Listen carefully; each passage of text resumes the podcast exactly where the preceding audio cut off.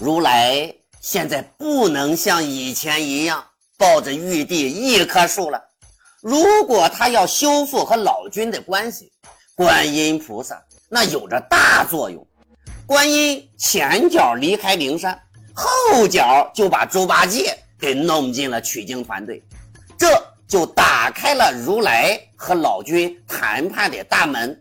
他接着把孙悟空从五行山给放了出来，等于给老君释放一个信号：如来放弃了之前的领土要求，五行山不再是犀牛贺州的分界线了。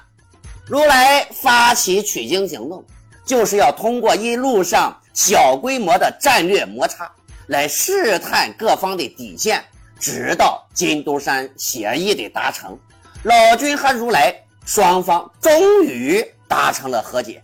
这时候玉帝坐不住了，找了个机会就搞了个奉仙郡三年不下雨，逼着郡主表态改投到他的阵营，这才算完。如来的西天取经，再次改变了西游世界的格局，变成了玉帝、老君、如来三方合作的新格局。那我们来看，如来西方有什么呢？黄金白银，那肯定不用说了。那还有化龙池，如来可以提供龙肉，可以提供玄霜仙药的药引子和西方庞大的市场。如来可以拿龙肉和玄霜仙药找玉帝啊换蟠桃，拿西方的钱和市场找老君买仙丹，这样如来就蟠桃和仙丹都有了。西方佛祖的地位呢，那就坐得更稳了。当然了，如来也是有代价的，轮式的罗汉肯定是不能再吃了。所以呢，就一定要通过灭法国王洗白被吃的那九千九百九十九个和尚。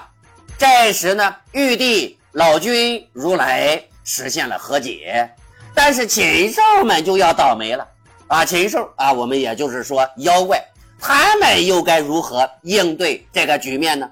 西游世界现在的新格局是：如来、玉帝、老君。共管天下，老君代表天仙早期人类组建的元老院，玉帝呢则代表着行政阶层天庭的公务员如来呢代表人间的土豪地主割据势力。这个局面对于禽兽来讲，也就是对于妖怪们来讲是致命的，意味着妖怪。在西方最后的避风港湾正在逐渐的消失，如来会继续执行对妖怪的严格政策。妖怪要长生，那就只能吃人，但是吃人的风险实在是巨大了，必然会被天庭绞杀，可以说是长生无门。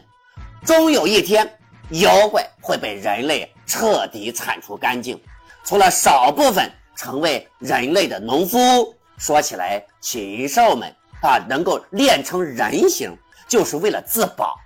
很多禽兽为了生存，没办法，只能化成人形，偷偷的隐藏到人类当中。讲到这里呢，整部《西游记》的真相，前世今生，就给大家全部剖析完了。如果您是从我这个专辑，第一回听到现在的话，那么恭喜您，您可以重新再去读一遍《西游记》原著了。因为当你再读的时候，你会发现更多不一样的幕后真相。有人会问我了，取到经之后的故事会如何发展呢？这个呀，我也不知道。毕竟啊，我们上面所有解读的是基于作者原著作品基础之上。找到的线索，对于未来嘛，作者没写，那我也不知道，不能瞎编乱造。如果要我说呀，那就是有可能孙悟空觉醒了自己啊龙魂的意识，因为毕竟奎木狼的那颗舍利子在他手里，那颗舍利子也是菩提老祖的，所以是不是会有恢复意识的可能呢？如果他恢复了意识？那应该会站在龙族的立场上，重新找回菩提祖师的另外六颗舍利子，召集啊菩提祖师回来，在祖师的带领之下，有可能再次打回天庭，这也不一定，一切皆有可能嘛。有喜欢编剧的朋友，那其实呢，我有一个愿望，就是把上述的内容能够再次改编成为一个全新的电视剧，也许啊会啊更有意思。当然了，有这方面才能的朋友也可以和我联系一下。好，那么整部的专辑到这儿就全部终结了。好了，再次感谢所有粉丝、所有订阅者、所有西游爱好者朋友们一年半以来对马云修的支持啊，对《谍战西游记》的喜爱，再次谢谢大家，谢谢。